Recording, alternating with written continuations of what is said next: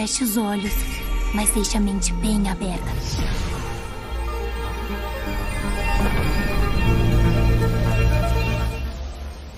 Bom dia, o sol já nasceu lá na sua fazendinha astral? Tá começando o boletim místico primeiríssimo do seu nome, semanário do aleatório, o ainda não torrado, informativo supremo dos hereges, dos que gritam olha a cobra e dos que sabem que é mentira. O podcast para todos aqueles que sabem que seriam queimados na fogueira se tivessem nascido no século XVI. Se você tá ouvindo a gente pelo Spotify ou pela sua plataforma de podcast predileta, não deixa de seguir o nosso perfil e ativar as notificações, porque toda segunda-feira às 6 da manhã a gente lança um episódio novo. Agora se você está assistindo a gente pelo YouTube, não deixe de se inscrever aqui no canal caso não seja inscrito. O Boletim Místico também é um quadro fixo do canal Felipe Barbosa, toda segunda-feira às 18h30. Bora chamar então meus compadres desse arraial junino, meus compadres hereges, começando por Guilherme Cury. Como está o sol na sua fazendinha astral? Ó, começou comigo hoje, é bom que cada dia é um, né? Aí fica os três assim. Tem. Quando é minha vez? Hoje eu fui sorteado. Bom, o sol nasceu aqui, está tudo bem, mas num clima um pouco de feriado. Hoje nós estamos gravando na quinta de Corpus Christi, então sol Corpos ainda. tristes. É, o sol está meio nublado, mas feliz agora que a gente vai gravar um episódio muito legal. Aê, e como está o sol na fazendinha de Nath Padilha? Bom, meu sol hoje está brilhando, mas é, a lua estava meio, meio sinistra, porque essa noite eu sonhei que eu morri. E eu tava tentando fugir de Isis, que queria me coletar pra, pra levar pro inferno, sei lá pra onde eu iria, né? o inconsciente falando. Mas ah, quando eu acordei, né, eu fiquei feliz, então o sol tá brilhando bastante. É sim, você tem alguma interpretação desse sonho? Que eu acho que ele deve ter muitos significados. Não, não sei. Não, não sei, não consegui interpretar, não. Não fiquei pensando muito sobre. Deixe aí nos comentários, ouvinte, o que você interpreta do sonho de Nath sendo arrebatada por Isis. Uau. E Bibi Meirelles, como está o sol na sua fazendinha astral? Brilha! Hoje o meu sol brilha, tô de cenário diferente, porque não dava lá dentro do quarto. Então estou assim, o meu sol brilha. Estou tentando provar às pessoas, entendeu? Que eu não sou vampira, mas ainda não consegui convencê-las dessa mentira que eu inventei. Mas, no mais, a semana foi boa, tô de feriado. E a única coisa que nos, nos salva, professores, temos férias no meio do ano. Então eu estou livre, leve e solta com a cartinha de alforria provisória até julho. Então também meu sol brilha. Meu sol brilha. Mais do que merecido, porque professor merecia ter férias três vezes no ano. É verdade. Oh, E o seu sol, Felipe, como está hoje? Com muito sono. Nossa, gente, faz uma semana que eu só sinto sono. É tudo que eu tenho a dizer sobre mim. Eu tô muito cansado. E, e tô dormindo bem. Tô dormindo, mas ainda assim o sono não passa. Acho que é um. E eu e Mário estamos com sono. Deve ser um efeito pós-casamento. Sono acumulado, né? É, eu acho. Com um mês. Talvez. A adrenalina passou, né? Aquela coisa, o corpo esfriou, aí você sente. Então. Porque se fosse só a Mari, a gente po- poderia falar É, a apostando gente numa podia- gravidez. Ah, a gente já fez Isso, teste de sim. gravidez. Tudo que a Mari sente, eu mando ela fazer teste de gravidez. Oh, Ela já fez esse final de semana e não. Chiquinho não está vindo ainda. é tipo assim, rotina já. Alguma marca de teste pod- poderia patrocinar, né, o canal. Pra... Podia. Gente, eu, eu devo ser o marido que já comprou mais teste de gravidez na história. Nossa, e desde a época de namoro. Nossa, meu. Deus do céu. Mas enfim.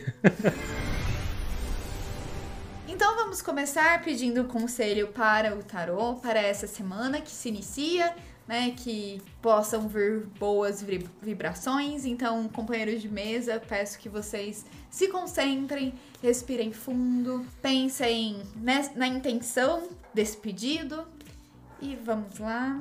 Olha só. E veio a carta do mundo. Então, nessa semana, pode ser que vocês, ouvintes, consigam ficar plenos e satisfeitos com seus projetos, sentirem seguros, né? Realmente aquele quentinho de volta para casa Então, é o que o tarô está nos dizendo aqui. E caso você não sinta nada disso, né, como um conselho, tente relembrar esses momentos que você se sentiu plenamente seguro, satisfeito e consiga é, ânimo para seguir a semana, né? Toda segunda-feira é um pouco difícil. então, caso você não esteja no lugar que você queria estar, pense nele, né? E pense nele colocando como um objetivo e vá em frente. Gostei. O mundo é a Gostei. última? É a última. Ai, Tá uma pegada de conclusão. Sim. Legal. Final da jornada do herói, né? Bom, pessoal, hoje nós vamos falar então de quem? Dela, que é um destaque sempre nas nossas introduções, né? No final dos nossos episódios, a gente sempre fala da fogueira. Coitada, né? Que ficou aí estigmatizada pela igreja como um método de tortura e execução, né? Mas que tem muitos significados históricos, mitológicos nas mais diferentes culturas, né? E vamos falar de fogueira porque é semana de festa junina, né? Semana de São João. Vamos falar de muita coisa relacionada a essa época onde muitos só pensam nas comidas gostosas, porque realmente é a melhor eu- parte que eu. temos aí hoje em dia. Eu também. Mas enfim, existe muita coisa por trás de São João, da festa junina, né, da fogueira. Então vamos começar um pouquinho trazendo aí origens mitológicas, né, da fogueira. A fogueira sempre foi um elemento muito importante na reunião de povos, né, principalmente nas culturas do continente europeu. E um destaque que é importante a gente dar aqui pro antes de começarmos a, a discussão, é que a gente está falando mais da questão da fogueira em si do que do fogo. Por que, que é importante ter essa diferenciação? Porque fogo sempre foi importante, sempre foi um elemento simbólico em todas as culturas no mundo inteiro. Já a fogueira em si acaba sendo muito mais atrelada é, a culturas de origem europeia, ou, ou pelo menos de, do, do hemisfério norte, né? É, mais por uma questão de clima mesmo, né? Não quer dizer que, por exemplo, tribos indígenas brasileiras não faziam fogueiras, faziam também. Mas essa noção é, da fogueira enquanto ambiente de acolhimento, onde as pessoas se reuniam ali, é muito uma tradição, principalmente de países frios, né? Que depois, quando os seres humanos começarem a, a morar em casas, a fogueira vai ser adaptada para lareira, né? E daí por diante. Então, assim, dá pra gente lembrar, pensar um pouquinho em mitologia grega e lembrar da Hestia, né? Que era deusa do fogo doméstico, então ela era deusa tanto da fogueira quanto da lareira. E os gregos, eles erguiam é, fogueiras nas suas cidades, em festas em homenagem à deusa, pensando principalmente numa questão de proteção e purificação da cidade também. Na mitologia nórdica, né, é, nós temos ali alguns dos principais é, contos e mitos onde a gente tem a figura da fogueira no momento em que os mais velhos estavam contando para os mais novos histórias sobre os feitos dos deuses, né? É óbvio que essa noção de contar histórias ao redor da fogueira não é exclusiva da mitologia nórdica, mas é uma das que essa, essa imagem vem com, com mais força. Mas pensando no que a gente tem de fogueira relacionado à festa junina, é, a gente vê aí que muito do que a gente comemora na, na festa junina vem de raízes pagãs. E assim, gente, estou usando o termo pagãs aqui de forma alguma, de forma pejorativa, só entendam pagão como não cristão. É, só que assim, eu, eu preciso começar com, com um desabafo, que eu acho que assim, apesar de ser uma coisa bem pessoal, acho que cada um dos três deve ter experiências pessoais onde se revolta um pouco também. Eu trabalhei, estudei a vida inteira e depois trabalhei como professor num colégio católico. E uma das minhas maiores revoltas enquanto professor de inglês lá no colégio católico, ao longo dos quatro anos e meio que eu trabalhei lá, Não era que eu tudo era isso? foi tudo isso. é que eu era proibido, quatro anos e meio como professor de inglês, depois fiquei mais dois anos como professor de teatro. É, era que eu não podia comemorar o Halloween, né? Eu era proibido, porque o Halloween não é uma festa cristã, tudo. E, gente, assim, Não. eu não Oh, quero. Essas outras são, né? É, é, é, é, esse, esse é o meu ponto. né? É assim, eu não vou, é óbvio, expor pessoas aqui, mas já aconteceu de eu ter discussões na escola com outras professoras, justamente porque as professoras, elas proibiam os alunos, elas iam pra sala de aula e falavam, gente, tá chegando a época do Halloween, e eu sei que vocês ficam com vontade de comemorar porque vocês veem na TV e tudo mais, mas não é correto, porque não é da igreja, sabe? O Halloween representa coisas más. E aí eu sempre eu conversava com as professoras, falava assim, gente, não é isso, sabe? Se, é, o Halloween é uma festa que representa toda uma cultura, tem toda uma história, tem uma razão pela qual as pessoas se fantasiam, tudo. Aí quando as, as professoras entendiam que era errado elas falarem que o Halloween representa coisas más, porque o Halloween representa toda uma cultura, tem uma tradição histórica por trás da festa, elas me vinham com um argumento. Ah, mas eles não devem comemorar porque não é brasileiro. Aí eu falava, mas gente, me fala uma festa que a gente comemora que é brasileira. Nenhuma. sabe? Não tem nenhuma. Natal, sabe? Páscoa, festa junina, nada do que a gente faz é nem brasileiro, nem cristão, sabe? Então, assim. E é assim, a gente matou todos os povos indígenas para saber as festas dos povos originários, né? O, pe o pessoal, o povo indígena tá aí tentando ter uma terra para viver, né? Que dirá de tal as comemorações que a gente vai ter. Gente, pelo amor. Não, e, e assim, só um detalhe, gente. A, a celebração original do Halloween chamava Souling. O Souling não era pedir doce ou travessura, isso é uma coisa norte-americana, é comercial. O Souling era você bater de casa em casa na véspera do dia de Todos os Santos, ó, uhum. para pedir orações para as almas desgarradas. É isso, tipo, você tá pedindo. O original do Halloween era pedir orações para aquelas almas que estavam ainda a caminho do céu, do inferno, seja lá qual for a crença do pós-vida da pessoa, pudesse encontrar um caminho. Então, como é que isso é ruim? Até hoje eu não entendi, mas tudo bem. Não, mas assim, gente, se preparem, porque no episódio de Halloween desse ano três horas. Tem, o, o, episódio, o episódio tem que durar três horas, porque uma hora e meia vai ser minha. Só desabafando. Por que, que eu comecei com esse desabafo? Porque é, eu já conhecia um pouco das origens da festa junina, mas não tanta coisa quanto a gente descobriu pesquisando para esse episódio. Daí eu fiquei com muita raiva, sabe? Eu fiquei lembrando da época de escola e falando assim, gente, não deixavam eu comemorar o Halloween, mas botavam as crianças para casar, sendo que o casamento, a fogueira, tudo isso vem de ritual pagão, sabe? Mas beleza, beleza. Então, falando especificamente da fogueira, que foi onde começamos aqui, é, a ideia dessa fogueira junina ela vem ali de várias festas sagradas, né, onde os povos acendiam os fogos novos. Isso acontecia em todas as grandes culturas solares, na cultura dos celtas, dos romanos, dos hindus, e essas festas, elas tinham relação com as posições do sol no céu e também com rituais de fertilidade, de purificação, sempre ligadas ali ao elemento do fogo, né? E por isso que é, faziam as fogueiras. Então a gente vê que as fogueiras elas têm origem principalmente europeia e elas fazem parte da tradição pagã de celebrar o solstício de verão. Então assim, daria até pra gente dizer que a gente comemora na data errada, porque a gente traz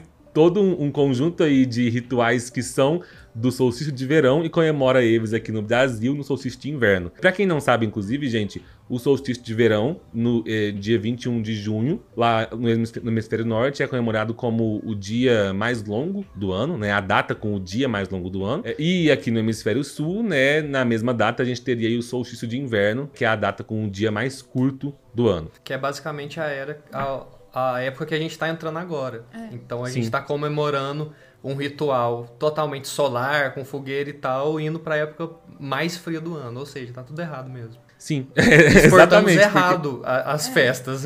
porque a ideia de você comemorar ali ao redor de uma fogueira, de fazer danças ao redor do fogo, é justamente você simbolizar a, a espera né, do poder do sol. Né, o sol que está voltando para renovar a vida. Inclusive, as festas juninas celtas foram as primeiras que começaram com a tradição de pular fogueira, que é durante as celebrações do, do equinócio. Uma das principais brincadeiras da festa dos celtas era que um casal pulasse a fogueira, justamente para ter esse sentido aí de, de purificação. O sol sempre é, simbolizou é, coisas boas, renovação, né? Então era justamente trazer ali essa noção de é, renascimento e purificação que acho que casa muito com a noção de batismo que eu acho que a Bibi vai trazer aí agora com São João, né? Eu ia falar só que se a fogueira lá é, lá é o sol, aqui era para aquecer.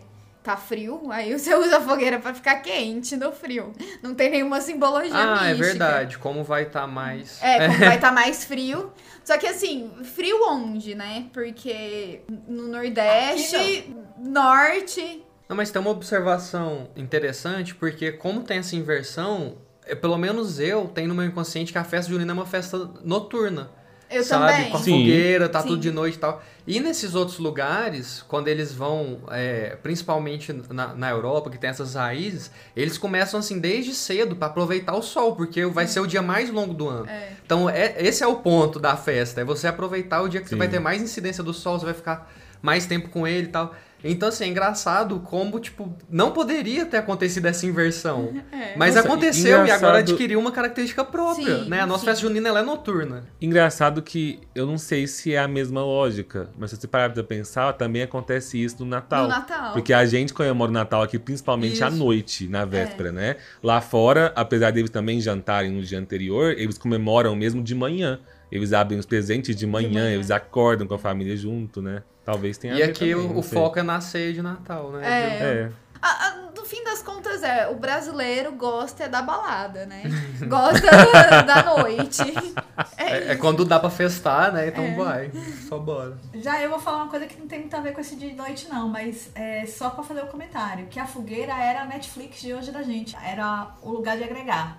Era onde a galera comentar, fazia, contava as histórias e passava as fofocas, entendeu? Era a nossa internet hoje em dia. Por isso que a fogueira tem esse papel de vamos juntar aqui todo mundo e comemorar em volta da fogueira. Que cria pra fogueira um, um significado não distinto, mas diferente do, do significado do fogo. Sim. O fogo tem outros tantos significados que são diferentes do da fogueira, só para dizer isso. E um dos significados da fogueira é o aviso, é chamar a atenção para alguma coisa. Esse fogo da fogueira, esse fogo controlado, pode significar que você está tentando passar uma mensagem ou avisar alguém de alguma coisa. E é assim que começa a história de São João Batista, que é o nosso protagonista do ou não, né, do episódio hoje. São João Batista tem uma ligação muito forte com a figura do nosso querido, nosso amado Jesusão, porque ele era primo. E além de primo, ele é o cara que trouxe a palavra na frente. Mas vamos começar do início. Quem eram os pais de São João? Isabel e Zacarias. Disse a história cristã que eles já estavam na idade, nunca tiveram filhos e estavam numa idade avançada. Bom, como a gente sabe que naquela época 35 anos já era uma idade avançada e decrépita, não, ou, né? Então eles achavam que eles não iam mais ter filhos. E Zacarias trabalhava no templo. E um dia veio a revelação para um dos sacerdotes do templo que Zacarias teria um filho varão. Ele não acreditou. E apareceu um anjo que nunca se diz quem é exatamente. Eu acho que foi Gabriel, porque Gabriel gostava de fazer essas trollagens. e, deixou, e deixou Zacarias mudo pelo tempo de gestação de Isabel. Quando se descobriu que realmente Isabel estava grávida, Maria, que era uma prima mais nova, veio para oferecer os seus serviços. E aí entra uma outra fofoquinha, que teria sido nesses primeiros meses da gestação de Isabel, que ela teria descoberto, logo depois ela teria descoberto, seria revelado a ela que ela estava grávida e ela teria voltado para casa, com a promessa de que, quando a criança nascesse, Isabel mandaria avisar a ela de uma forma inusitada, que seria acendendo uma fogueira grande o suficiente para de onde Maria estivesse pudesse ver. Então, é a fogueira de São João representa isso, representa esse nascimento que é miraculoso, porque não deveria ter acontecido, e aí finalmente Zacarias, coitado, pode falar novamente. Foi pra não encher o saco, né? Tipo, ó, É, deve ter sido ficar mudo. Ficar mudo até a mulher parir. Então, São João, então, é esse primo de Jesus que não só vem antes dele no tempo, ele é seis meses mais novo, como ele vem antes na pregação. Essa vinda do Messias, essa vinda de alguém que vai trazer o reino dos céus para as pessoas, começou com João. E ele faz primeiro essa caminhada, essa purificação no deserto. Não se diz se é 40 dias, como conta a história de Jesus, não sabe-se quanto tempo, mas ele prega no deserto. E depois ele vem para as cidades pregando essa palavra de que, de que o Messias está vindo, de que alguém está vindo para nos salvar a todos e que é para parar com os sacrifícios animais, porque ele é, é virá o Cordeiro de Deus, virá alguém que não você não precisará mais fazer sacrifícios, basta acreditar nele. E por isso a imagem de São João é ligada ao Cordeiro, ao Carneirinho, né? Tem gente que chama é São João do Carneirinho, porque é aquela imagem que normalmente tem ele segurando um, um um filhote. E São João começa a, não sei exatamente em que momento, isso, a batizar as pessoas no Rio Jordão. Fazer com que elas mergulhem nessas águas e, e saiam daquela que eles professavam, sejam judeus ou outras religiões ou outras crenças, e quando eles saíam dessas águas, eles já acreditavam nesse novo Messias. Ainda não era Cristo, afinal, Jesus ainda não tinha sido crucificado, mas passavam a acreditar, a crer que esse novo Messias, né, que esse, essa pessoa estava vindo para salvá-los. E um belo dia, quem aparece para ser batizado às margens do Rio Jordão? O próprio Jesus. Jesus. E ele diz o seguinte: Como eu deveria ser batizado por você? E ele não. Essa é a sua missão. E eu preciso também passar fazer a passagem, fazer a transição, porque até então Jesus era um homem judeu que tinha fazia todas as coisas da sua religião, seguia fielmente todos os preceitos da religião judaica. Então ele passa por esse processo de batismo e segue sua caminhada e que foram aqueles três anos de loucura, loucura, loucura, é, sacudindo os alicerces é, do governo romano. E João também segue nisso e muitas vezes foi, foi dito o seguinte, será que João era um opositor ou um concorrente de Jesus? Não. João foi aquele que veio dizendo antes, e de certa forma ele criou popularidade, mas também criou um alvo nas costas dele de Jesus. E aí nós passamos para a morte de João. João foi morto por Herodes, e aí rolam várias é, histórias, muitas vezes anedóticas, de, do porquê dessa morte, mas a verdade foi: ele estava agitando toda uma população, dizendo que se você tinha um novo Messias, se você estava salvo, você não tinha mais que fazer ou não fazer algumas coisas e isso incomodava Roma. Afinal, eles estavam ali acomodados dentro daquele local, é, meio que introduzindo a sua própria religião como forma de controle e dando uma aceitada no que já tinha, mas era aquela história. Você vai queimar aqui no meu altar para você poder seguir a sua religião. E o que o João estava dizendo é não, libertem-se de tudo isso e sigam o Messias. Olha, olha a o auê que João causou e ele é preso. Alguns dizem que foi porque ele reclamou, porque Herodes pediu um divórcio, outros dizem que foi porque ele deu uma despachada em Salomé, que era a enteada de, de Herodes. É, essa é a versão que, eu conheço. Sabe, da é, cabeça ele da deu uma despach... Salomé. É, exatamente. Então, o que, que se diz? Que Herodes fez uma grande festa, João já estava preso, é, e Herodes deu uma grande festa e se encaixaçou bonito, assim, foi o manguá foi forte. E que Salomé dançou para todos os convidados e encantou Herodes. E que aí Bebo, cachaçado, ele disse assim: lhe dou o que você quiser. Como não há fúria maior do que a de uma mulher desprezada, ela disse: Eu quero a cabeça de João Batista. E assim foi feito. João perdeu a cabeça por causa de uma mulher. Assim dizem. Pode ter sido que a, o pretexto de Salomé tenha sido uma espécie de bode expiatório? Pode. Assim como ter prendido Jesus e os ladrões e tal tenha sido um, um grande motivo apenas para eliminar a concorrência. Mas a verdade é que Joãozinho João perdeu a cabeça causa de uma mulher. E tem gente até hoje, né, no São João, se encaixaçando e perdendo cabeça por causa de mulher, né? Mas a gente comenta isso depois. Estão seguindo a tradição, uai. Estão seguindo a tradição, uai. Mantendo a chama viva. Ai, que horror. Mantendo a chama viva, assim, vamos perder a cabeça. Coitado. Não, e, e na minha cabeça, São João era tão mais velho que Jesus, justamente por ele chegar primeiro, e é só seis meses, sabe? São tipo, eu pensava nele batizando a galera, eu, nossa, São João é tipo um idoso. Ele já tava né? todo estabelecido. É. Eu também tenho essa visão, pô. Jesus tava só começando, São João já tava lá falando para todo mundo que ia vir Messias e tal. Mas não, era, eles eram bem próximos. E só um breve comentário aqui que se relaciona muito com São João aqui no Brasil, em algumas comunidades católicas específicas, né, que é a questão do batismo de fogueira, né?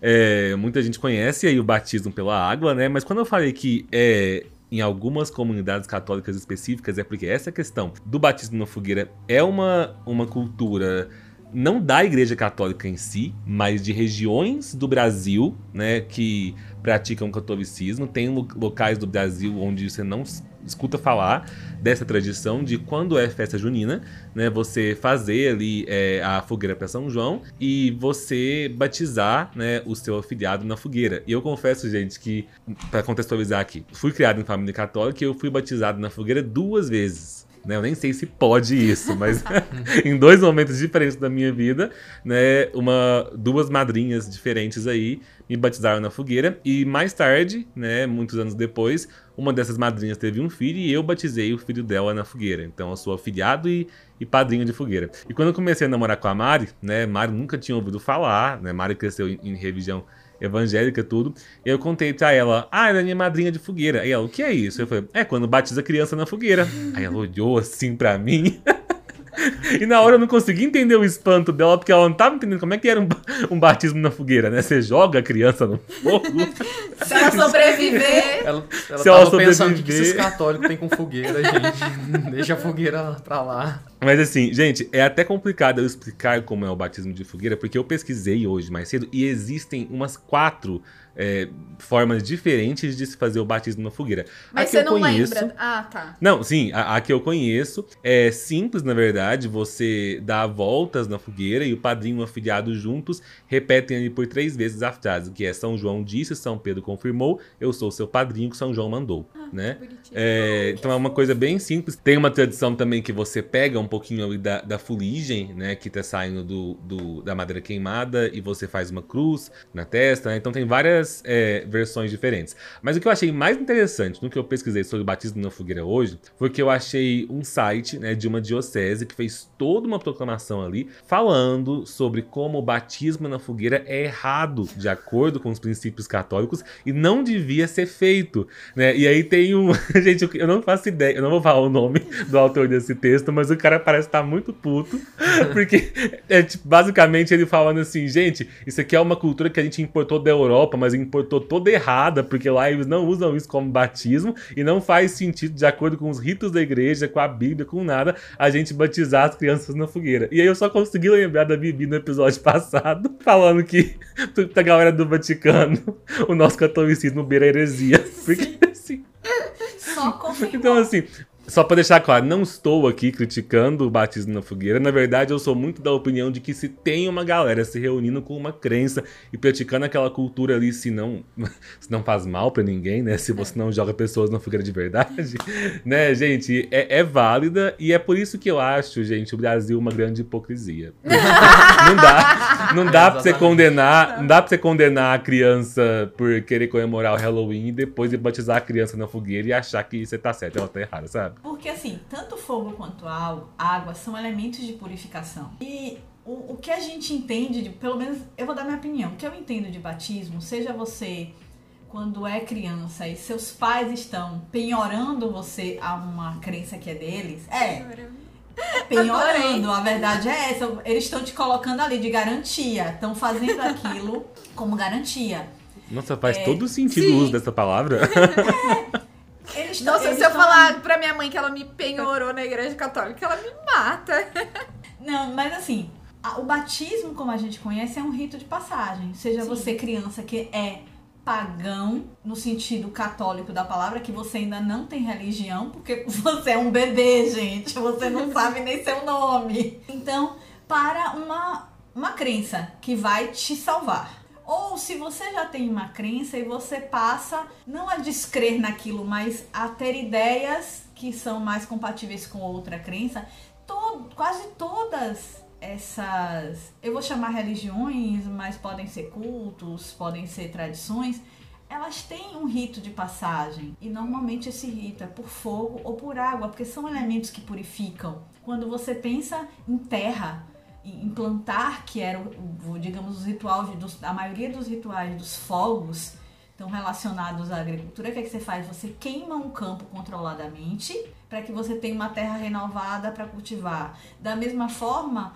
o que acontecia com os egípcios era o Nilo enchia, lavava tudo com água para ter uma coisa nova. Então são dois elementos de purificação que fazem total sentido para você batizar, para você trazer uma nova, uma nova coisa. Tipo assim, eu agora, é, as minhas ideias agora concordam com essa crença. Eu não, não é que eu vou abandonar, gente, não existe isso. Se alguém diz assim, ah, eu agora sou de Jesus, não acredito mais em nada, é mentira. Você tem uma história, você tem um acervo mental que, que não se apaga, a não ser que você tenha batido a cabeça, sofrido um traumatismo craniano igual o cara que caiu a imagem de Santo Antônio na cabeça, e você esqueça tudo e vire uma página em branco, mas você leva aquilo com você. E é para levar mesmo. Mas naquele momento que você passa por aquele ritual, você está se confirmando, você está dizendo eu estou disponível para essa religião, que é um pouco o que acontece na religião católica com a crisma. Porque normalmente nós somos batizados muito pequenos. Eu não, eu já fui batizada maiorzinha. Mas quando você faz a crisma, você confirma. Eu, por exemplo, não confirmei. É, eu não mas a, ainda eu acho que cri, você crisma muito jovem. Porque é. É, eu crismei 13, 14 anos. Meus pais ainda estavam me penhorando. né? Eu não ia falar, ai não, com 13 anos, não, não quero ser católica. Jamais. Não, eu, Mas eu conheço os batismos pensar... de bebê. Tipo, pra hum. mim esse é o muito mais comum. Você é, batizar é, com sim. bebê. Tipo, que validade que é essa, sabe? e ainda tem uma coisa, gente. É. Medo, é era um medo. Hoje em dia a gente tem muito mais informação. Mas se você pensar, Nath, que quando essa coisa foi instituída, 13 anos era meio ah, da vida você já é. podia. É, tipo assim, você sim. já tinha como dizer. Por outros motivos você não, dizia, não diria não, mas por idade não. É porque e... muitas vezes era 13 anos crismar, tá com 14 tá casando. É já, né? verdade. Né? Mais ou menos isso.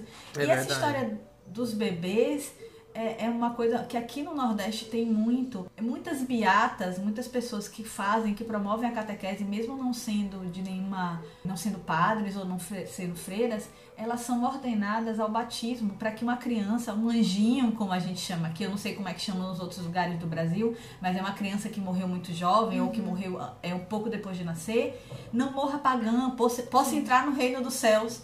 Então, qualquer, é, inclusive em situações extremas, qualquer pessoa pode dar o batismo, sendo a pessoa católica. Assim, para aquele que aquele anjinho não morra pagão, sabe? E é uma coisa que as pessoas acreditam muito, é uma, é uma crença muito forte de que eu, eu não quero isso pro meu filho. E dói muito quando tem mães que são traumatizadas, porque no momento que a criança morreu não tinha ninguém para batizar. Porque não, é, é você, de uma maneira, você ter a né? certeza que ela vai pro inferno. Você não quer que seu filho vá pro inferno, né? Algumas pessoas acham isso uma criança tão inocente, gente, acho que não ia pro inferno de jeito nenhum, mas a gente tem que respeitar. E, e para algumas mães isso dói muito. Então, é, é, é Mas o eu acho que é um abuso é psicológico que a sociedade está fazendo com essas pessoas. Tipo, assim. Mas aí você descreveu ser mãe. Né? É um abuso é, psicológico não, que a sociedade vai te culpando. Eu descrevi as relações é. entre qualquer pessoa, sabe? É. Basicamente é isso. A coletividade é assim. Só que um detalhe tão pequeno do ponto de vista técnico, assim dizendo, né, mas tão grande do ponto de vista simbólico, é capaz de condenar sua alma pra eternidade inteira.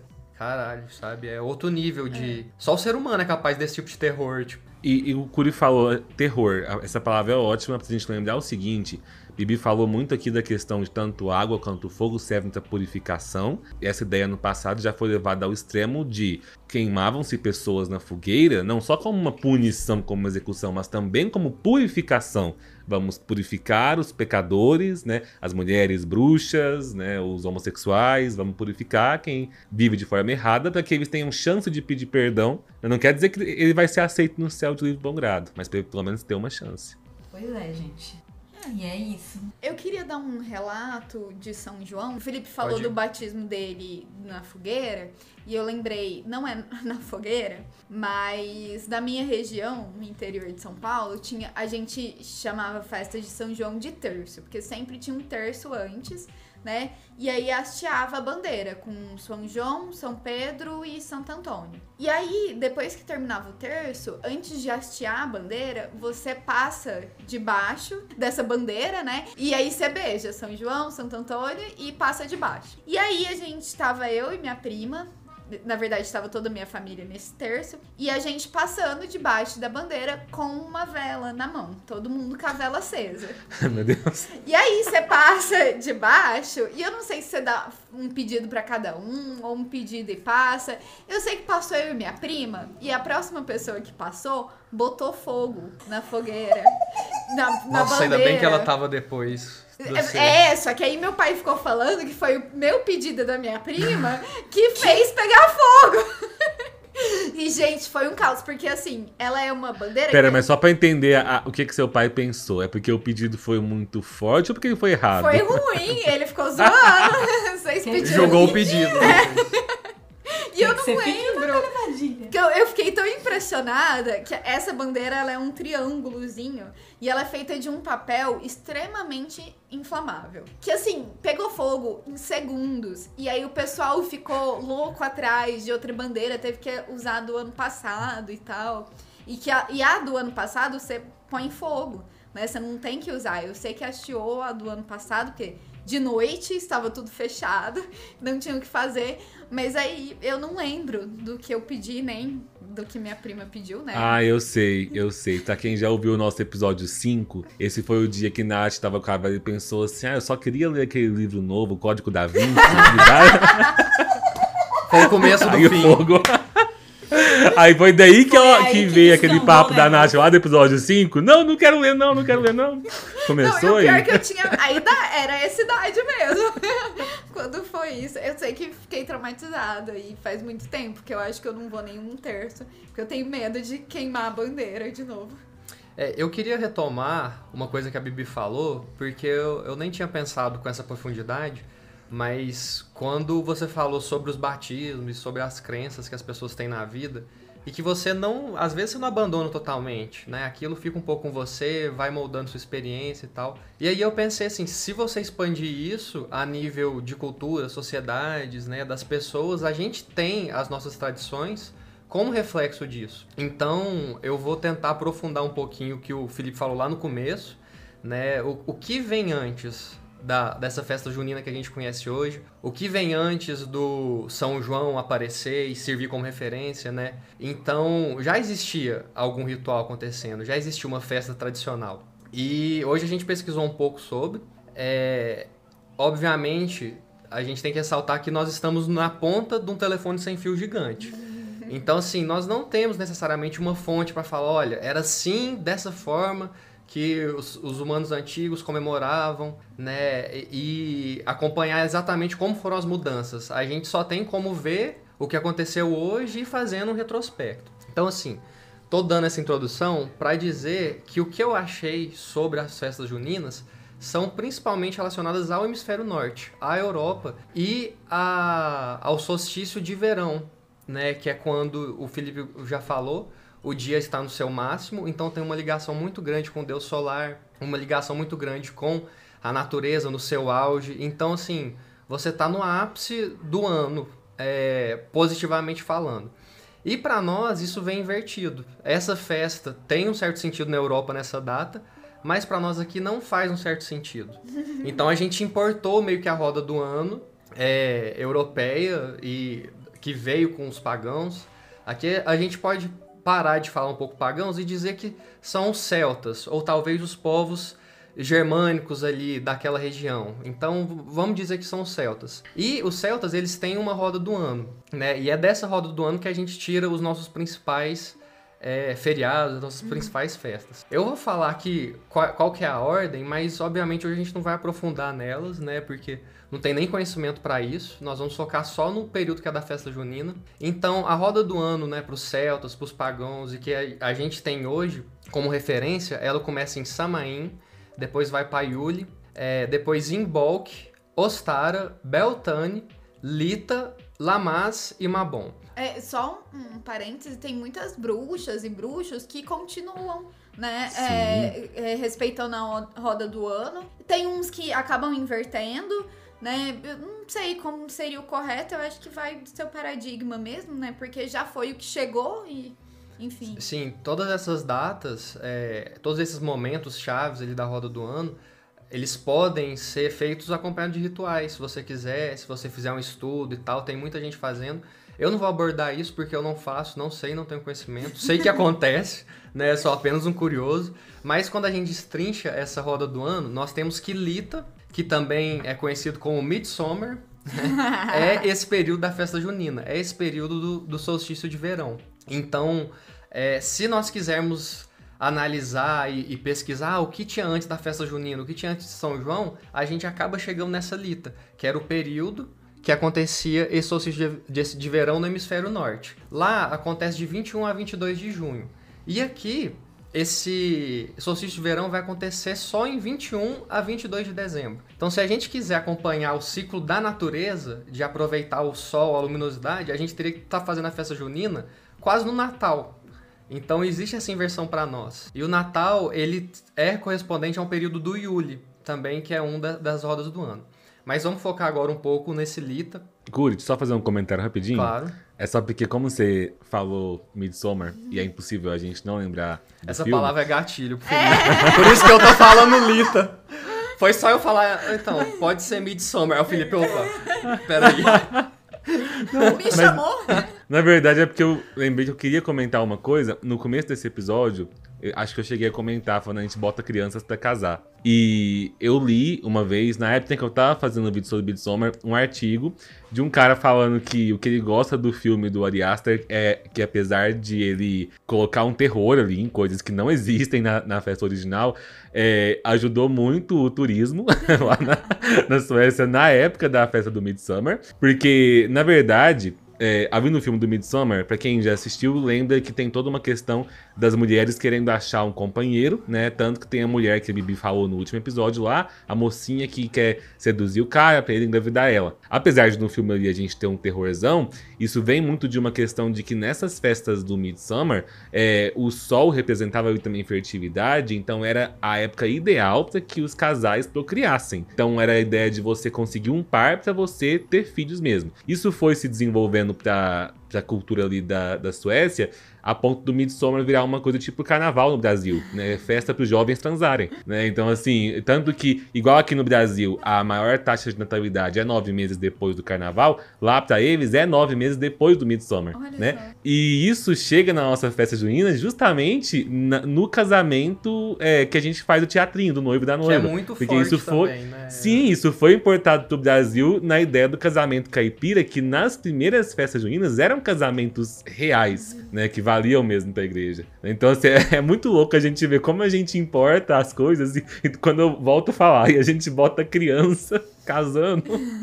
Enfim, encerro meus, meus revolts por Mas aí a, a gente de fato tem dois elementos que é um dos principais da festa: a fogueira que a gente tá falando e essa questão do casamento também, da fertilidade. Que é Sim. é correspondente tanto na natureza, ao período mais fértil da natureza, que você tá colhendo as coisas e tal. E também na vida humana ali, as pessoas estão se casando, estão se relacionando. E não tem como você pensar em festa junina sem o casamento, sem o noivo, a noiva, sem a fogueira, imagina, tipo. É isso, é a mesma é. festa praticamente. Gente, então recapitulando, a última vez, eu acho, só para deixar claro, os celtas europeus antigamente estavam lá fazendo seu ritual de lita referente ao solstício de verão daquele período da roda do ano deles. E, consequentemente, quando o Brasil foi colonizado pelos portugueses, eles também trouxeram nessa mesma data esse estilo de festa. Então aqui nós estamos passando pelo nosso solstício de inverno, que teoricamente deveríamos estar é, com rituais mais é, relacionados ao Yule, que podemos aprofundar em outro episódio talvez, que é o Natal, algo mais recolhido, é a, a noite mais longa e tal. Mas ao invés disso, nós estamos com uma festa muito mais característica dos rituais de Lítia, da fogueira, do casamento, da fertilidade. Então, a nossa festa tem uma raiz é, celta, assim dizendo, fazendo um, um grande salto no tempo, né? Hoje nós vemos ela do, com os nossos santos, né? São João e tal, mas a origem dela é totalmente pagã. Então, Felipe, mande esse episódio para suas professoras, porque não faz nenhum sentido você recriminar o Natal, o Halloween e achar que a festa junina é característica. Ela tem os nossos elementos novos, ela tem a sua roupagem, mas a raiz dela, se for ver, quase todas as nossas festas têm esse padrão. Sim. Parando para pensar, né? Se a gente fosse seguir todas as tradições, carnaval perdia aí dessa lixa. É, eu, eu Tá bem pensei. parecido, né? É. é e, e tem uma observação, porque eu queria saber mais sobre é, a tradição que originou isso, porque a gente vê o casamento, vê a fertilidade e tem essa ligação com a, as estações, com o solstício aqui nosso. E assim, não dá muito para fugir disso, assim dizendo. Eu acho que você pode dizer que isso era o que mais influenciava mesmo o surgimento desses períodos específicos, eram os reflexos que a natureza estava tendo. E a história que eu achei é, das tradições celtas também tem tudo a ver com é, essa troca, assim dizendo, das estações do ano. Lá eles têm um, uma história ancestral que dizem que tem o Oak King, é uma referência rei do carvalho, né, com o Holy King, que a gente pode traduzir como rei azevinho. Então, eles representam as duas partes do ano e eles ficam brigando entre si. Então, é, é, essa dinâmica que a natureza está tendo, eles representavam por esses reis. Então, assim, se a gente pegar a Lita, é quando o rei do carvalho está no seu ápice, quando o dia é o mais extenso, ele chega no, no seu poder máximo, e nesse momento ele começa a decair.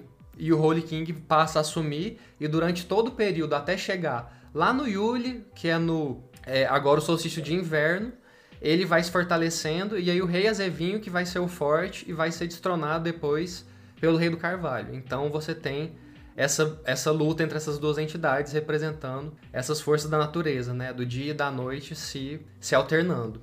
E eu acho que das árvores específicas de cada período também, né? É, eu ia falar sobre isso, porque assim, o carvalho no verão, ele é uma fonte de sombra para amenizar, porque assim, a gente está pensando num lugar que quando faz frio, faz frio, quando faz calor, faz calor, não tem, às vezes, muito. Tem as estações de meio termo, mas que você precisa de uma, um alívio naquele calor. E o carvalho é uma árvore que dá essa sombra. E o azevinho, é, por dar aqueles frutinhos vermelhos mais para perto do inverno, também tinha uma outra questão. O, muita gente chama azevinho de mata-lobo, porque os, os, os, lobos, quando comiam, é, ficavam envenenados. Então era uma forma você distribuir. E aí o cheiro já espantava eles. Então, assim, imagina o inverno, uma noite longa. E os lobos, naquela, naqueles lugares, os lobos eram uma grande ameaça, como a gente já falou em outros episódios. As pessoas colocavam os enfeites de azevinho nas portas, nas janelas, era para isso então faz completamente sentido que sejam esse, essas duas árvores a serem os reis desse, dos períodos, né? Porque elas ajudavam. E tudo no ciclo celta, na roda celta do ano, é da natureza. É, é, é o ciclo da natureza. Só que a partir. Aí eu venho. Eu e a historiadora dentro de mim já pega. A partir das grandes navegações, das, da parte comercial, você precisava ter um calendário que fosse igual para todos os lugares onde você se deslocasse.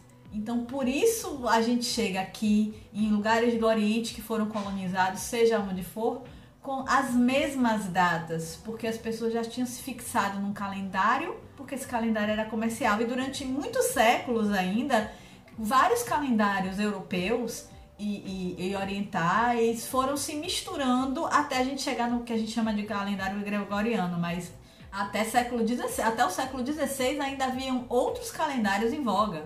O calendário juliano só foi ser, ser dispensado, acho que posteriormente à Revolução Francesa, ou um pouco antes, alguma coisa assim. Então tem essa história de você criar um calendário para ser comercial, para que todo mundo tivesse as mesmas datas, e você foi e o seu calendário foi. Igual os seus deuses. Você foi, seu Deus fez com você, você foi, seu calendário também foi com você. Pra onde quer que você vá. Capitalismo querendo Capitalismo. homogeneizar tudo e destruir as individualidades.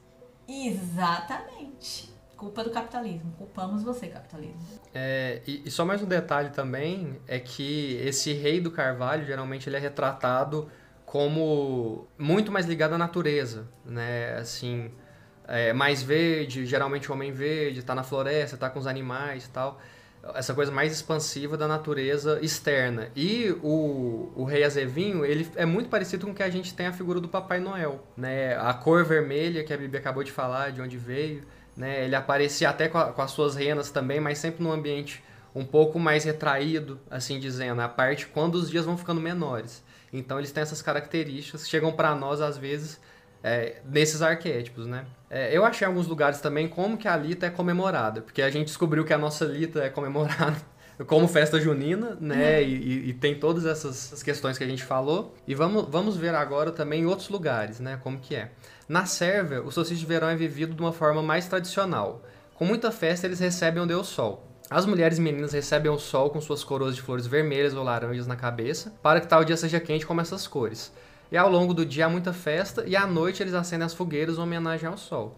Esse é o, o, o clássico, Clássico. né? O mais tradicional. Me lembrou até o, o Midsommar também. Apesar que lá não escurece, né? É. Não tem essa parte. Mas é algo bem, bem clássico. É, em Portugal, o solstício de verão foi aderido ao Dia dos Santos Populares, que é o que a gente tem falado aqui. As ruas ficam cheias de balões, né, que também é bem característico, com flores vermelhas e laranjas. É dia de festa, muita comida e bebida. Você vê que a fartura, a fogueira, a coroa de flores, elas vão repetindo. Bom, para os nativos norte-americanos agora, a lítia é reverenciado como uma forma de dança do sol. A dança tem por objetivo referenciar o sol. Esses povos, eles cravavam estacas no peito e dançavam ao redor do poste de madeira durante horas ou dias, até que a estaca rompa a pele. Nesse momento, eles têm contato com o mundo espiritual, e esse rito é feito somente por homens. É, a gente tem esse rito invertido no Midsommar, mais ou É, menos, né? Que elas ficam girando, né? E eu também lembrei do, do pau de sebo, que é, você não vê muito mais, mas, mas quando eu era criança eu lembro que tinha, assim, algumas festas e eu ficava vidrado naquilo, mas nunca consegui fazer nada, né? Você não, Subir. não, não consegui. Eu nunca vi um, um pau de sebo. Eu, eu já vi, já, em algumas festas aqui, bem antigamente, só que eu era muito pequeno na época, e dava só pra ficar, tipo, olhando, nossa, né? Era Ah, um trem cê- muito fora da Gente, realidade. Eu nem sei o que que é.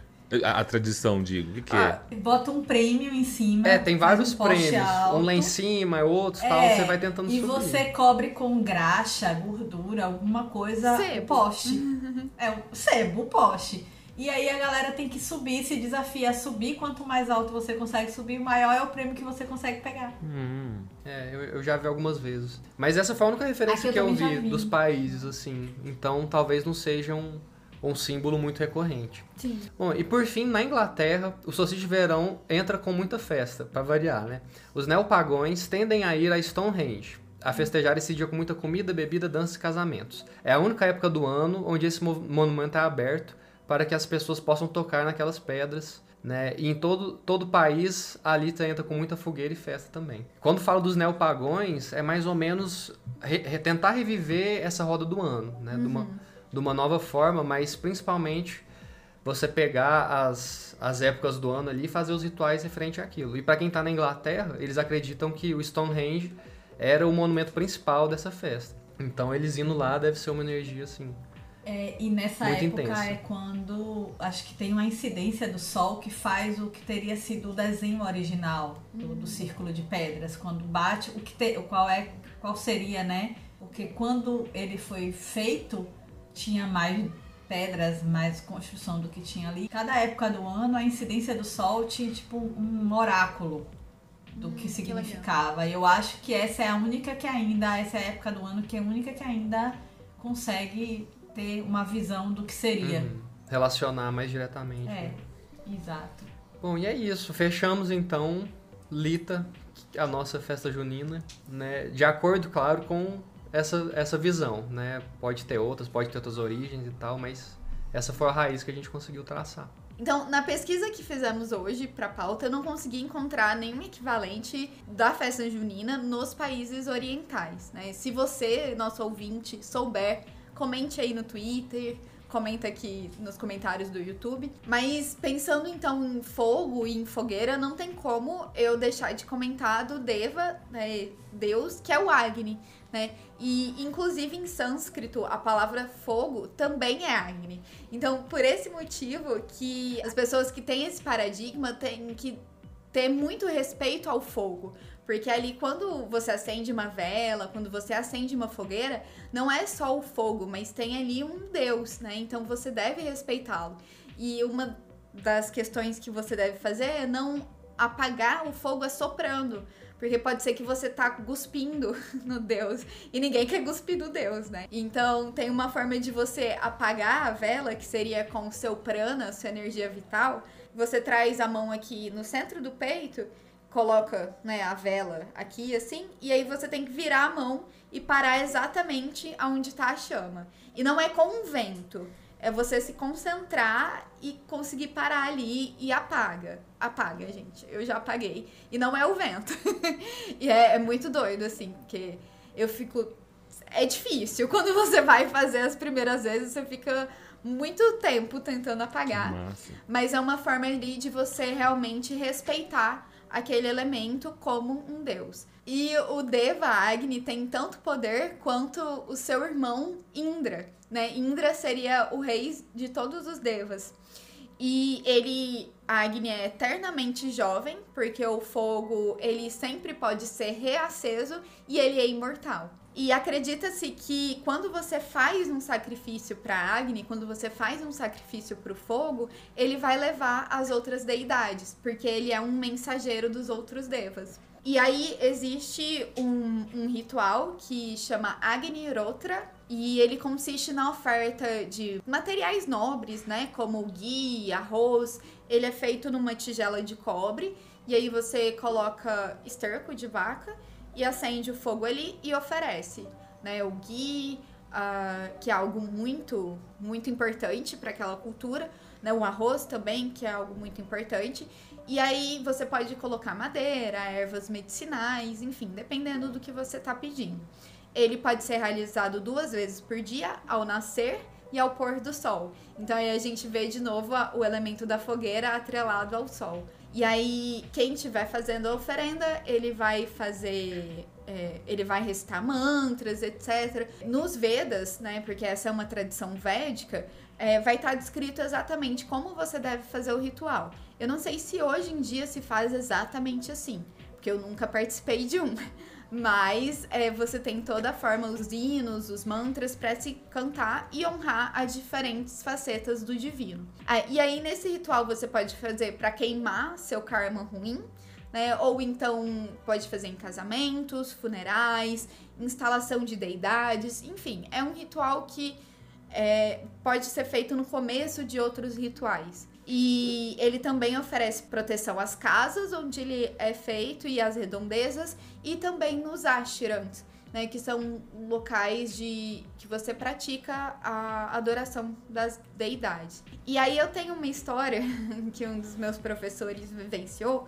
Então, a gente percebendo tudo isso que você dá a fogueira as coisas mais nobres que você tem. Você não vai queimar coisas ruins né? Porque isso aí vai diretamente pro Deus e pros outros deuses. E aí esse professor meu, que já foi pra Índia, já participou de vários Agnis Durotras, estava no Brasil e um, eu acho que era a abertura de um estabelecimento e aí a pessoa que estava abrindo fez esse ritual, só que aí depois que ele ofereceu a manteiga, né, as coisas nobres, ele falou para todo mundo que tava lá: olha, gente, agora pense em tudo de ruim que tá aí com você e ofereça o fogo para ele purificar e tanana.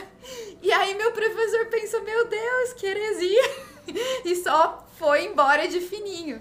Então, para você ver o quanto a gente se apropriar, às vezes, de alguma cultura sem saber exatamente o que a gente está fazendo, é pode dar ruim, né? Ele inverteu o ritual, né? Ele inverteu. Basicamente. Porque na minha vivência, assim, com outras religiões, você tem muito disso, do fogo limpar e você uhum. jogar no fogo coisas ruins. Então, ele é o que a Bibi falou no começo.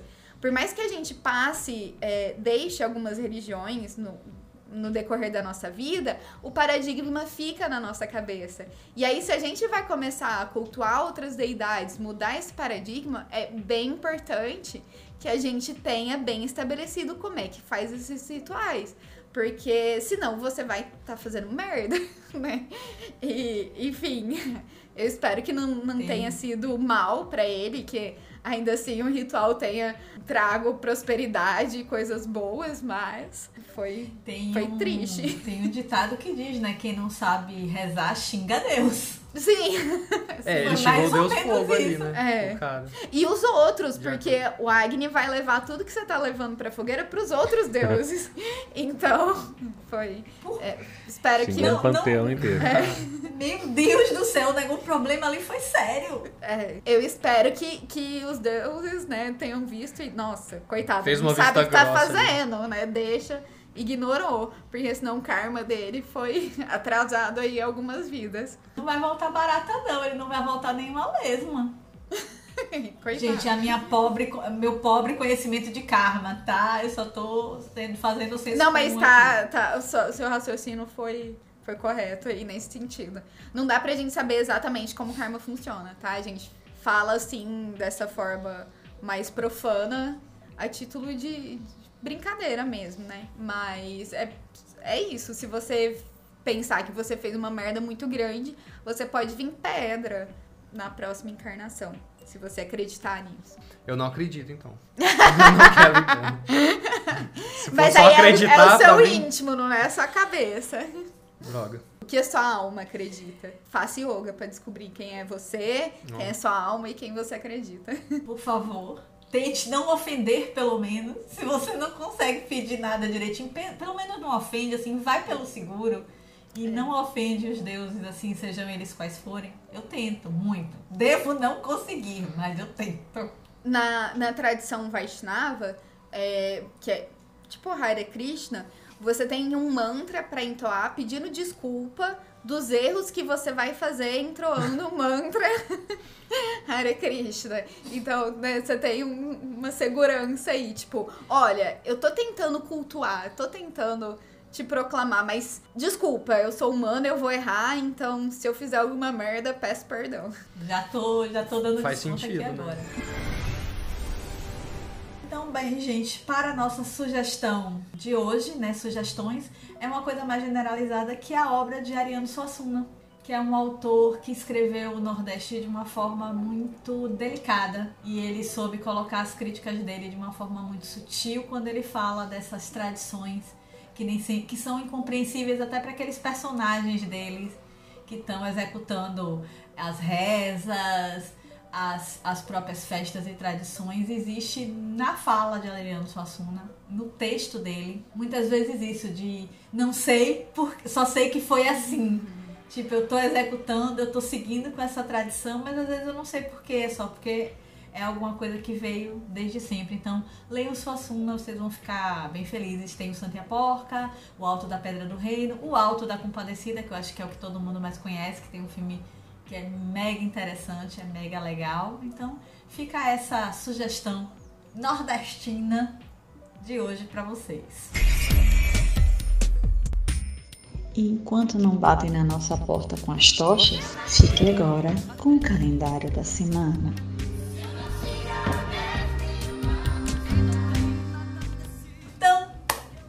Ao calendário da semana e vamos começar com este dia. Que dia mais feliz, 20 de junho, aniversário. Esse deve ser pelo menos o centésimo vigésimo aniversário de 17 aninhos de quem?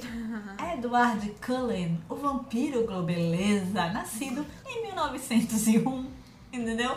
Que é importante lembrar, na mitologia de Stephanie Meyer, os vampiros se matam na fogueira, com fogo. Ai, é verdade? Exatamente. Tá relacionado com o episódio. Então, né? Tem que relacionar todas as datas do calendário com ele, fogo. Ele podia ter feito isso em O meu tá benefício fácil. à nossa sanidade? Podia, né? Mas fez? Não fez. Ficou lá. Com aquele chove não molha com a Bela, que é uma bela bosta. Mas, gente, se eu começar a falar de crepúsculo aqui, eu não paro nunca mais. Vamos à nossa próxima data, que é o dia que Grambel inaugurou a primeira, o primeiro serviço com- é, comercial de telefonia. Ou seja, se hoje em dia você não pode desagarrar do seu smartphone, a culpa não é só de Jobs, entendeu? A culpa é de Grambel. Foi ele que Que plantou pelo- a sementinha do caos. Foi ele que plantou essa sementinha do caos. E hoje em dia tá aí o quê? Fake news solta no WhatsApp, mas podemos falar isso depois. Dia 21 de junho, né, nós temos aí esse ano solstício de inverno aqui no Brasil, mas não é só porque é o solstício de inverno que a gente não pode pegar um pouquinho da cultura do solstício de verão e fazer as nossas fogueiras aqui também. E também em 1839, dia 21 de junho, nasce Machado de Assis, escritor brasileiro. Deixa eu ver, ele tem alguma obra que tem a ver com fogo, com fogueira. Ele tem um conto que chama Brincar com Fogo, se eu não me engano, que é o das duas menininhas lá que ah, que elas são cortejadas por um cara, depois elas vão crescer. Enfim, Enfim, só enfim eu acho que Stephanie Meyer deu uma copiada. Machado de Assis também, mas tudo bem. Enfim, leiam Machado de Assis, gente. Bem. E leiam também é, outro ator que nasceu na mesma data, Andrzej Sapkowski, em 1948, que é o autor da saga The Witcher. E The Witcher, inclusive, o quinto livro se chama como Batismo de Fogo. Meu Deus. Ai, ai, Geralt. é isso aí, gente. Tudo Ai, ai. O Felipe, relacionado. fica eu muito falei feliz. que em fogo deu até um calor aqui agora que eu pensei em Geralt. Ai, Jesus. A gente tem o nosso super-homem, né? Eu só fico com dó pensando nele, porque ele teve que ficar, sei lá, cinco dias sem comer, sem beber, pra ficar todo trincado. Eu fico. Nossa, eu fico com muita dó dos atores que ficam, tem que fazer isso. Não, e, e assim, eu tenho, eu tenho. Ele é lindo, poderoso, maravilhoso, dietético, vitaminado e tudo mais, mas não é por isso só que eu gosto dele. Eu gosto de Cavil porque Cavil é nerd. Sim! Eu ia falar Cavil isso. é nerd. É, é uma referência, né? Ele, como The né? Witcher, ele. Em The Witcher, né? Na verdade. Ele a verdade é assim, as meninas do Clube da Leitura agora vão ficar empolvorosas, porque é o nosso assunto recorrente, Cavil e Momoa. Mas Cavil agora, pra ser Deus, não precisa tomar o lugar de Morgan Freeman. Ele só precisa agora fazer James Bond. Porque ele já foi, ele já passou Superman. pelos quadrinhos Superman. É verdade. Ele já fez, é, como é que diz, é, outros é, espiões. Ele agora só precisa ser Mas eu acho que ele é muito grande pro 007, né? Bom, enfim. Daniel Craig. É. Tá lá, dando porrada em todo mundo. No filme da Enola Holmes, eu não assisti. Ele, é o Sherlock, ou Holmes. ele, É, ele é o isso Sherlock eu- Holmes? eu quase esqueci, ó. É, Era essa a conta que eu tava fazendo. Ele foi Geralt do, do game, da literatura Sherlock Holmes, quadrinhos com Superman. Só falta agora ele ser James Bond. É verdade. Ele já tem sotaque, gente. Bom, vamos prosseguir pra esse podcast não virar apenas um culto. Ai, Um culto ao. A Cavil. Ó, no dia 22 de junho teve uma pessoa que conseguiu fugir da fogueira, né? Que em 1633 a Congregação para a Doutrina da Fé em Roma obriga Galileu Galilei a negar que viu o Sol no meio do universo. Então, é- é um pouco interessante isso, porque se você colocar no lugar dele, você vê o, você vê o Sol como o meio do universo e chega uma galera, não, você tem que negar e tal. Nossa. Ele, obviamente, deve ter ficado dividido. Sim. Claro, porque é a maior descoberta da época e tal. Mas, por um lado, ele deve ter pensado, tipo... Olha, isso é literalmente a maior coisa que a gente tem como observar no nosso universo. Como que eles vão ficar Negando. negando isso? Até quando? Então, tipo assim, eu acho que uma parte dele deve ter só respirado e falado, não, tá bom. Vou sobreviver e tal, e com o tempo a verdade vai vir. Porque como que você esconde uma descoberta dessa, sabe? Então, Tá bom, é muito Tá interessante. escondida isso. aí, não tá não. É, tá? tipo, só fala lá Ah, que o não, céu. tá no- no- que a Terra é o centro do universo e tal. Mas enfim, ho- hoje a gente vendo isso, né, dá pra brincar e fazer essa crítica, mas na época, com certeza, era simplesmente ele não negar que ele ia pra fogueira. Então, foram momentos de tensão na vida de Galileu. Não, e coitado, ele vendo em 2022 é, os terras, terraplanistas, ele, né, vendo que o Sol era uma esfera no meio do universo, os outros planetas, esferas. Coitado. A descrença ia ser grande, né? É. Coitado de Galileu. Mas pelo menos ele fugiu da fogueira. Eu acho que ele tinha que estar negado mesmo, assim. Bom, continuando falando do universo, dia 24 de junho é Dia Internacional do Disco Voador. E também é dia de São João Batista. Ê! Dia- Aê, João! É o rei do episódio. É, é dia de você participar de um terço, de uma festa junina, de uma barraquinha. Quais outros nomes tem? Quermesse. De uma Ca- quermesse. quermesse. Inclusive, dia 25 de junho vai ter uma festa junina toda vegana aqui em Uberlândia. Eu tô esperando esse dia há muito tempo, porque agora, né, as barraquinhas, elas não me contemplam mais. Só tem batata frita. E aí, só de pensar que eu vou comer pamonha, curau, tudo. Ai, aí legal. não tem milho assado? Por aí não tem milho assado? Nem amendoim? Ah, amendoim tem. Amendoim Ai, tem. Mas aquele é- doce, sabe? Aquele. Tem Ah, um milho, não, mas aqui- eles tacam aqui- manteiga no milho. É, E aí já era. Aqui, aqui não, aqui a gente, o amendoim é o amendoim natura, a gente cozinha, abre e come. E tem milho cozido com manteiga, claro, mas também tem o milho assado na brasa, que é uma delícia. Ai, que gostoso. Não precisa de nada, nem de manteiga. Então, gente, 26 de junho é o dia da fundação das Nações Unidas, da ONU, em 1945.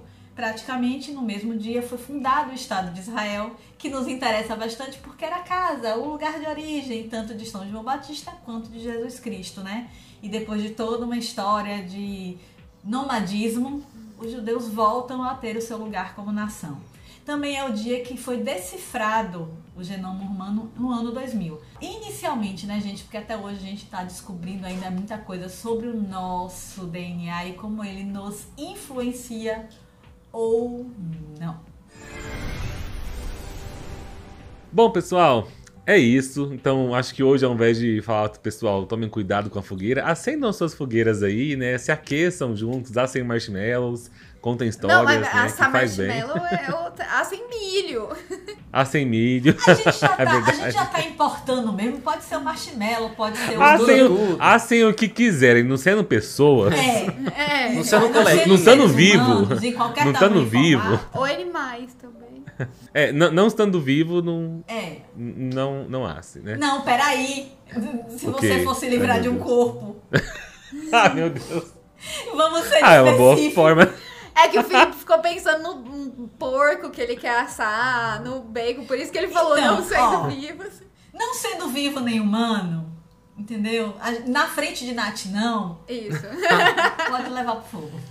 A gente esquece a fogueira, vai liga Netflix e assiste o Boletim Místico, pronto. Fogueira é pra quem mora na Europa e tá frio. A gente fica aqui com, ah, com podcast mesmo. Mas lá tá Mas não deixem de nos- agora.